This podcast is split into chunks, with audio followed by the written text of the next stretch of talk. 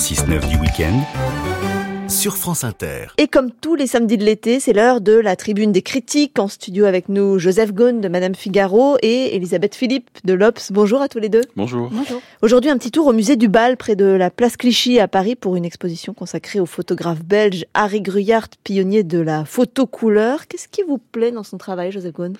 Alors, euh, ce qui, me plaît vraiment dans son travail euh, immédiatement, c'est la couleur. C'est un très grand coloriste, parce qu'on voit immédiatement euh, surgir ce qui vous, ce qui vous attrape immédiatement.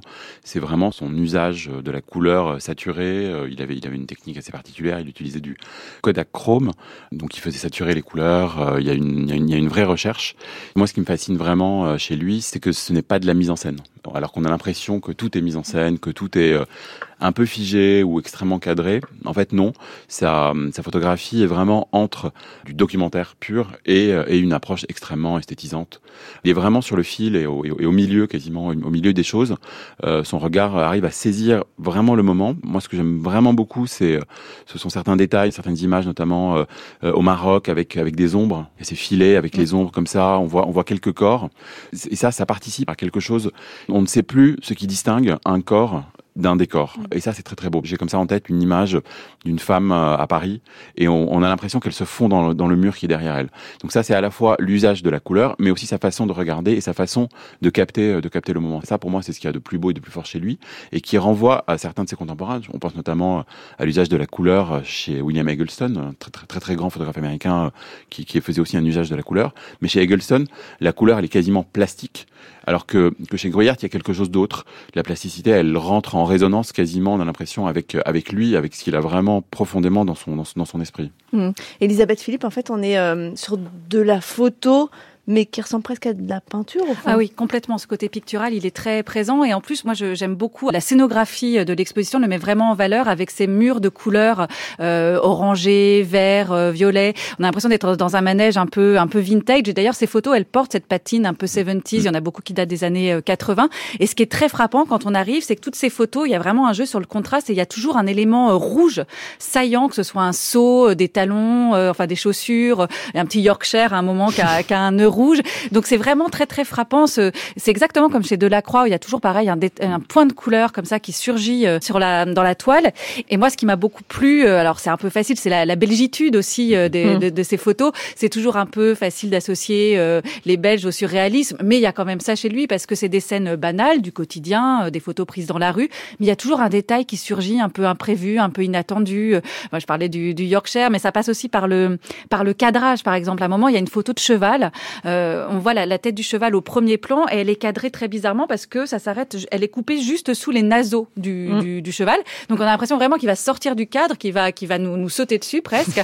et il euh, y, a, y a ce côté un peu euh, carnaval aussi. Il y a beaucoup de couleurs encore une fois. Il y a, y a une, une, image qui m'a beaucoup plu. Euh, c'est justement une image prise pendant un carnaval en, en Belgique avec un, un, homme qui a gardé son casque de moto rouge.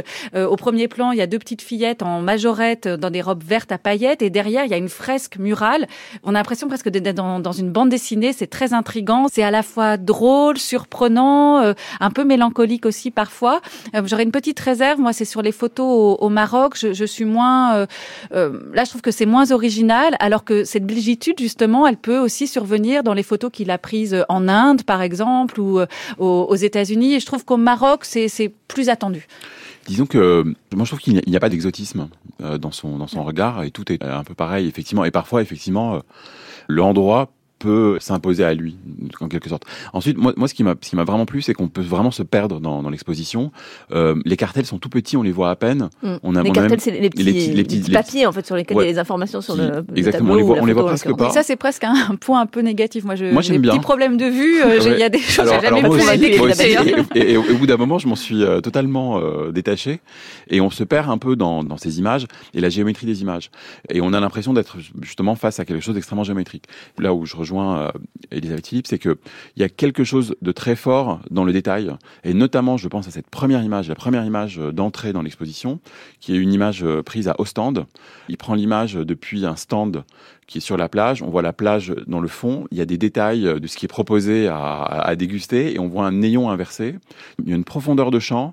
Il y a, du détail et, c'est comme si il regardait le monde aussi d'une façon à la fois détaillée mais inversée aussi. C'est très étonnant et c'est vraiment à certains moments très très bouleversant. Et tout ça se passe dans un lieu qui est bien particulier, c'est le bal. On peut en dire quelques mots peut-être, Elisabeth Philippe? Oui, c'est un, un, lieu d'exposition effectivement euh, dédié essentiellement, exclusivement même à la, à la photographie dans le 18e. C'est un espace assez euh, petit mais euh, qui propose toujours des, des, des, expositions très intéressantes, très très bien conçues. C'est un, c'est un endroit qui est, qui est vraiment, qui est vraiment un, un lieu imaginé par des photographes euh, avec des, des, des, propositions très exigeantes. On a notamment vu euh, et découvert là-bas, euh, il y a quelques années, toute la photographie japonaise des années 70 euh, avec l'exposition Provoque. Mm -hmm. on a vraiment vu beaucoup de choses très intéressantes, à la fois de la découverte et, et même intellectuellement extrêmement stimulantes. C'est un, un, endroit à, vraiment à découvrir. Et l'exposition qui s'y tient en ce moment s'appelle donc La part des choses de Harry Gruyart au bal à Paris jusqu'au 24 septembre. Allez, on passe au coup de cœur de nos critiques.